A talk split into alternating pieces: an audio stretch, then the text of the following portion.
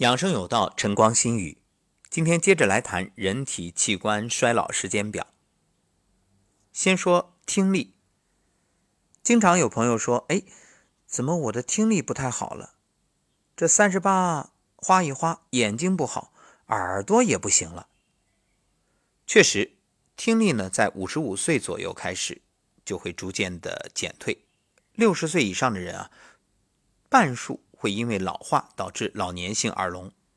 老人的耳道壁变薄，耳膜增厚，听高频度的声音会吃力。所以提醒大家，你看现在年轻人只要坐地铁啊、公交啊，或者走在路上，基本上戴着耳机。戴耳机可以，本身你也不影响他人，这也是公共环境的一个最基本的遵守的规则。但是时间不能太长，一般呢一小时左右你就休息一会儿。因为耳朵也要透气啊，你不仅是说一直听它累，还有一个原因就是你堵着耳朵它不透气，所以你不要说我把声音调得很小不会声响啊，要摘下来，耳朵也要呼吸啊。饮食方面，含锌、含铁、含钙丰富的食物适当的多补充一点，这样呢可以扩张微血管，改善内耳的血液供应，防止听力减退。没事的时候你就双手掌心搓热，劳宫穴就是。掌心捂着耳朵搓，然后呢，大拇指、食指捏着耳朵尖向上提，耳垂向下拽，啊，整个的耳廓的部分啊揉捏，嗯，这个都很好。再说说肠，肠道啊，健康的肠道可以平衡有害和有利的细菌，让它呢处于一个啊互不侵犯的状态。那我们前两天的。节目里也特别谈到了，现在很多人喜欢吃益生菌，哎，这个很好，适当的补充，因为啊，有数据显示，这益生菌的含量在肠道菌群里面，它的比例，正常人百分之二十五左右，如果百分之十五，这种人就容易便秘；如果低于百分之十，那我们不说会怎么样，我就说研究发现，癌症病人他就是。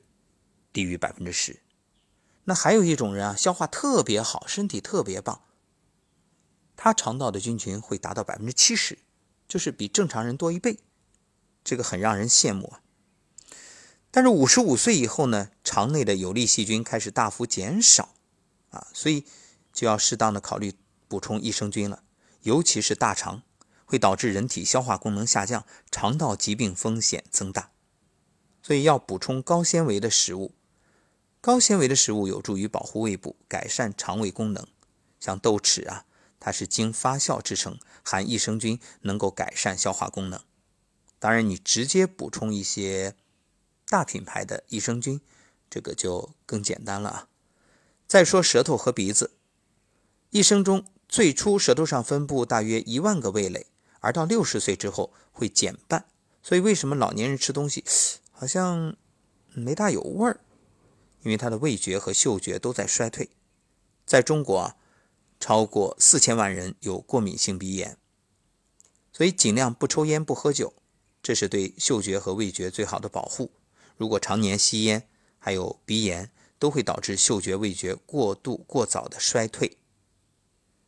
葵花籽是维生素 E 含量最丰富的食物之一，也是出色的抗氧化剂，有维护免疫系统的作用。所以每天呢，可以适当的吃一点葵花籽，一般三十克左右就可以补充所需维生素 E 的接近一半。但是提醒大家，最好吃原味的，呃，尽量的避免吃一些添加了其他味道的。当然，你也可以通过直接补充维生素 E 啊。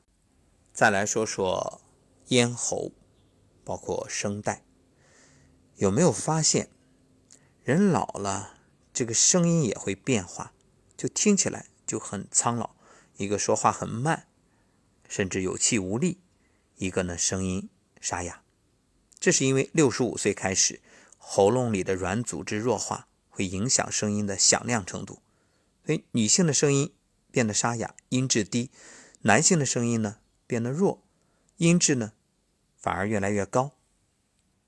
这个要注意，保持室外的运动，这样可以增强疾病的抵御能力。减少咽炎、喉炎的发作率，还有养成咽喉卫生的习惯，饭前饭后咽部用清水漱口。平时呢，可以适当的喝一些茶，保持咽部的清洁。烟酒要控制，能不抽不吸不喝最好，要不然你总是刺激咽喉部组织，就会产生慢性炎症。膀胱，六十五岁左右有可能会丧失对排尿的控制，就是即便尿液没有充满，膀胱也会忽然收缩。一般来讲，三十岁左右啊，膀胱能够容纳两杯尿液；七十岁只能容纳一杯。而膀胱肌肉的伸缩性也下降，使尿液不能彻底排空，就会导致尿道感染。所以一定不要养成憋尿的习惯，有尿赶紧排。如果男性是前列腺增生患者，应尽早的去诊治，避免因前列腺增生造成膀胱的损害。那说到诊治啊，不是说提倡大家啊赶紧去手术，没必要，你就多拍打，多预防，拍打腹股沟，然后站桩也非常好，还有包括打坐，另外经常拍拍屁股。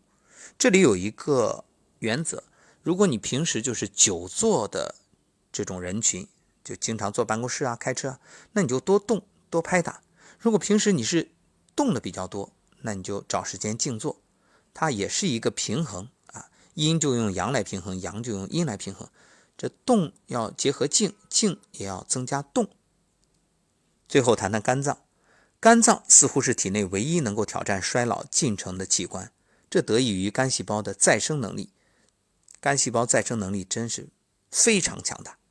你用手术切除部分肝脏，三个月之内它就会长成一个完整的肝。所以，如果说一个人，不饮酒，不吸毒，不吸烟，也没有什么传染病。即使到了七十岁，他的肝脏也可以移植给二十岁的年轻人。我们就听过新闻里有那个母亲脂肪肝，为了救女儿或者儿子，暴走暴瘦，然后把肝移植。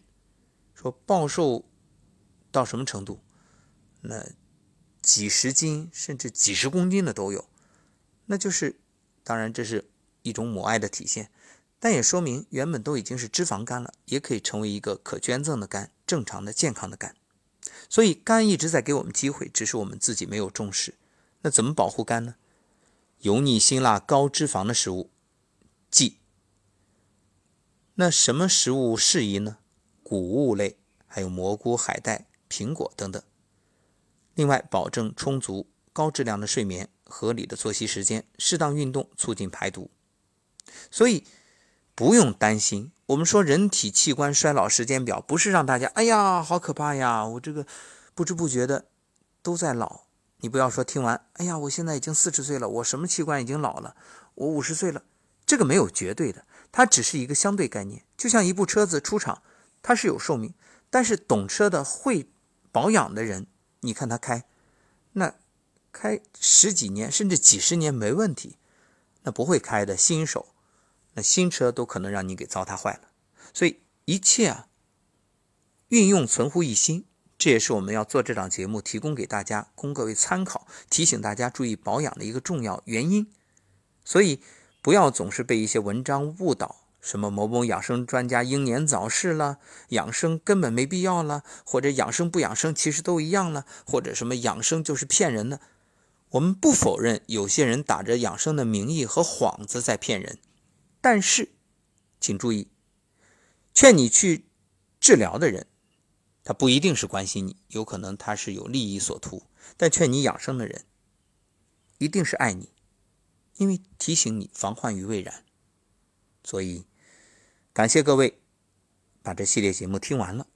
那该怎么做？我相信你心里有数。至于方法，早就给了呀：站桩、颤抖功、太极养生步、静坐、呼吸、吐纳、导引，都很好。好了，今天就到这里，感谢各位收听。那关于辟谷养生日志，今天呢是进入了第六天，会继续给各位分享，欢迎收听。